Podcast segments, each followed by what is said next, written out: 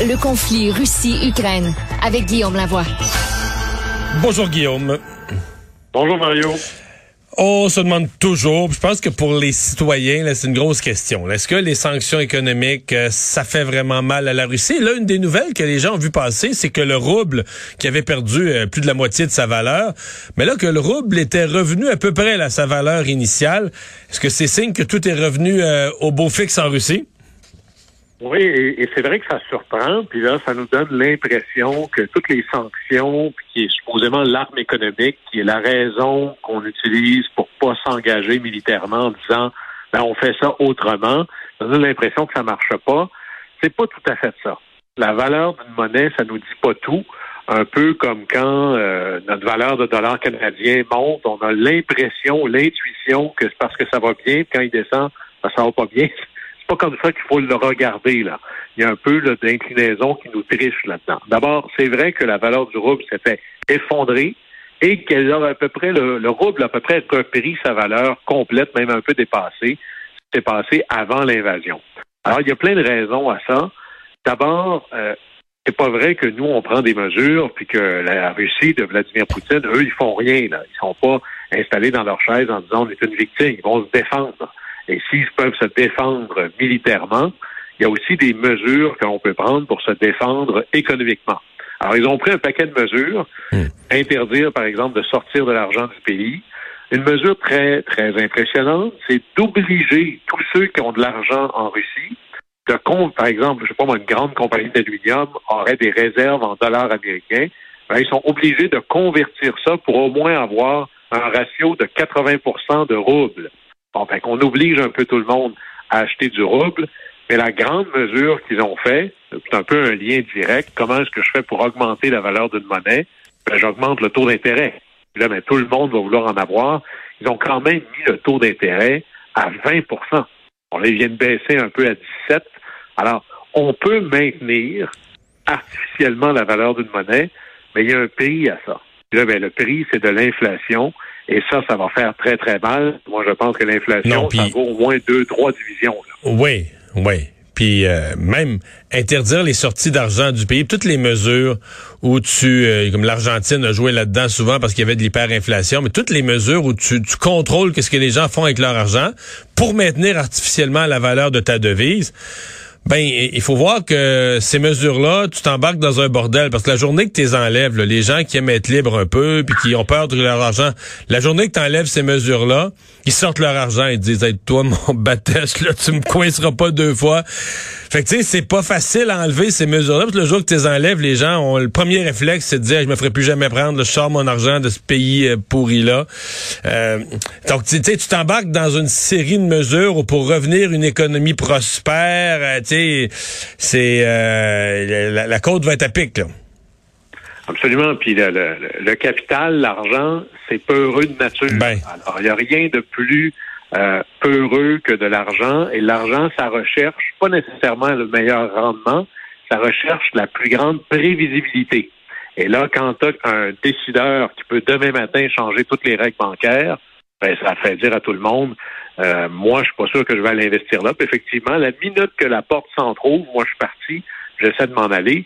Et, d'ailleurs, il commence à avoir, c'est un peu comme quelqu'un qui voudrait dire ma maison, elle est très belle, puis qui a juste repeinturé la porte d'en avant. Ça change que rien que le reste de la maison est en train de s'effondrer. Alors, la valeur du rouble, c'est plutôt une mesure qui nous dit oui, la Russie a fait plein de choses pour maintenir ça dans la vitrine, en montrant que ça allait bien, mais il a fallu qu'ils vident le reste de la maison pour faire ça. Et d'ailleurs, une des mesures, les, sanctions s'additionnent, puis là, ça commence à paraître. On avait dit, bon, mais la Russie, ils, ont des dettes, comme n'importe quel pays, qui renouvelle sa dette et autres, et pouvaient piger dans leur... Les dettes sont en dollars américains, et la Russie, les États-Unis et d'autres avaient dit, vous pouvez pas toucher à vos dollars américains dans les comptes en banque à l'étranger, à moins que ce soit pour payer vos dettes, hein, parce que vous les payez probablement des banques américaines et autres. Et jusqu'à maintenant, c'est ce qu'il faisait. Et là, récemment, Joe Biden a changé ces règles-là en disant c'est bien de valeur, mais les dollars américains qui traînent dans les comptes de la Russie à l'étranger, vous ne pouvez plus y toucher. Alors, si vous voulez pouvoir rembourser vos dettes, il va falloir que vous pigiez dans vos propres réserves ou que vous vendiez du rouble, ce qui fait baisser la valeur de l'argent, pour rembourser. Et là, ben, il est arrivé un paiement, la Russie n'a pas été capable de payer. Et là, Standard Poor's vient de dire, ben, euh, là, ça va avoir un impact sur la cote de crédit de la Russie. Là. Vous avez quelqu'un qui fait défaut sur un de ses paiements. Ils ont 30 jours pour essayer de corriger la situation. Mais la prochaine fois que la Russie va vouloir emprunter sur les marchés pour faire rouler l'économie, les dépenses gouvernementales, c'est un peu toujours comme ça qu'on fait, mais ça va être beaucoup plus dur. Et là, on commence à être sur du temps emprunté, là, sans faux jeu de mots. Alors, ça marche, les sanctions, et je pense que ça fonctionne encore là si on est capable d'augmenter toujours. Et qu'est-ce qu'on pourrait faire de plus? Ben, peut-être trois choses. Un, il y a encore des banques russes qui peuvent transiger. On en a arrêté certaines, celles qui étaient le plus proches du régime, là. On dit, OK, toutes les banques russes, vous n'avez plus le droit de transiger sur aucun marché. Ce serait une mesure très, très dure, qui aurait des impacts, mais c'est ça qu'on veut. On veut aussi fermer, et ça, ça a commencé, fermer les ports. Les ports maritimes. Hein. vous savez que les bateaux, la capacité de faire le commerce et les globules rouges dans le vaisseau sanguin de l'économie mondiale, à partir du moment où tu fermes les ports, tu es en train de causer un anévrisme quelque part. Alors, on ferme les ports européens à tous les navires russes et tous les autres ports des gens qui veulent faire partie de la coalition. Mais les navires, vous avez vu ça peut-être dans certains films, tu changes le drapeau, puis là, le navire est plus russe, il est grec, il est euh, du Panama, des îles Maldives, quelques autres. Alors, c'est pas seulement de bannir les navires, mais de bannir les marchandises. Donc, de déclarer inéligible toute marchandise qui irait vers la Russie ou qui sortirait de Russie.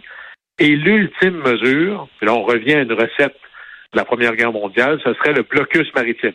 C'est-à-dire, on prend des navires de guerre, on les envoie en mer et on bloque littéralement la capacité de la Russie de sortir des navires ou de les entrer.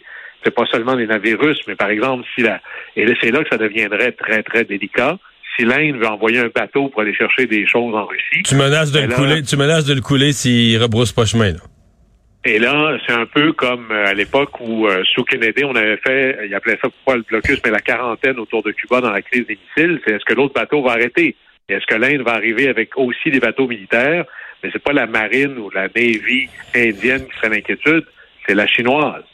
Et là, est-ce qu'on ça, ça amènerait un nouveau, je dirais, quelque chose de beaucoup plus complexe. Mais on pourrait bloquer, par exemple, l'accès à la Méditerranée, qui permet de se rendre jusqu'à la mer d'Azov dans le sud de l'Ukraine ou encore la mer Baltique par le nord. Et là, il resterait à tout le moins les ports vers l'ouest, vers l'est, vers la Chine, mais on bloque toute la route vers l'ouest. Et là, ben, ça, c'est une raison de déployer une force navale. C'est à ça que ça sert. Alors ça, ça pourrait être dans les, dans les mesures. Mais on peut pas parler des sanctions économiques sans parler, euh, bon, puis nous, l'Amérique du Nord, ça nous touche essentiellement plus, là, mais l'Europe, euh, les importations d'hydrocarbures, gaz, euh, pétrole, même dans certains, dans certains pays du charbon, c'est quand même la grosse entrée de fonds qui aide à financer la guerre. Absolument, puis je reviens à cette image empruntée à Mitt Romney. La Russie, c'est une station-service avec des missiles nucléaires. C'est ça qu'ils vendent vraiment. C'est avec ça qu'ils font leur argent. Et là-dessus, mais à culpa, les vieux chiffres que j'avais, qui n'étaient pas mauvais, mais qui n'étaient pas complets, c'était que l'Europe donnait 675 millions de dollars par semaine à la Russie. Et c'est énorme, c'est gigantesque. Mais c'est même pas tout. C'était une partie du gaz naturel. Et la situation suivante vient imaginer le commissaire, comme le ministre des Affaires étrangères de l'Union européenne, qui disait à ceux qui trouvent qu'on a quand même, l'Union européenne, on a donné un milliard d'aides à l'Ukraine, quand même, euh, pardon, un milliard d'euros à l'Ukraine. C'est énorme, là. C'est beaucoup. Il dit, vous pensez que c'est beaucoup? Depuis que le conflit est commencé, l'Union européenne, ça c'est l'Allemagne, la France, tous les pays de l'Union européenne, les 27, donnent à la Russie de Vladimir Poutine un milliard d'euros à tous les jours. En achat de quoi? De pétrole, gaz naturel? Pétrole, gaz naturel, charbon, entre autres. Puis après ça, on peut rajouter de l'engrais, des céréales. Alors, vous voyez que il n'y a même pas mesure, là. Un milliard à l'Ukraine pendant un mois ou à peu près. Pendant ce temps-là, 30 milliards à la Russie. Alors, la vraie conversation, c'est là où ça commence à déchirer aux coutures, c'est est-ce que l'Union européenne est prête à cesser d'acheter ce qu'elle a besoin pour faire tourner son économie, à tout le moins de la Russie. Et c'est là où ça devient une coalition extraordinairement difficile, mais c'est la seule étape supplémentaire qui compte vraiment, ce serait celle-là. Guillaume, merci beaucoup. À demain. Au revoir.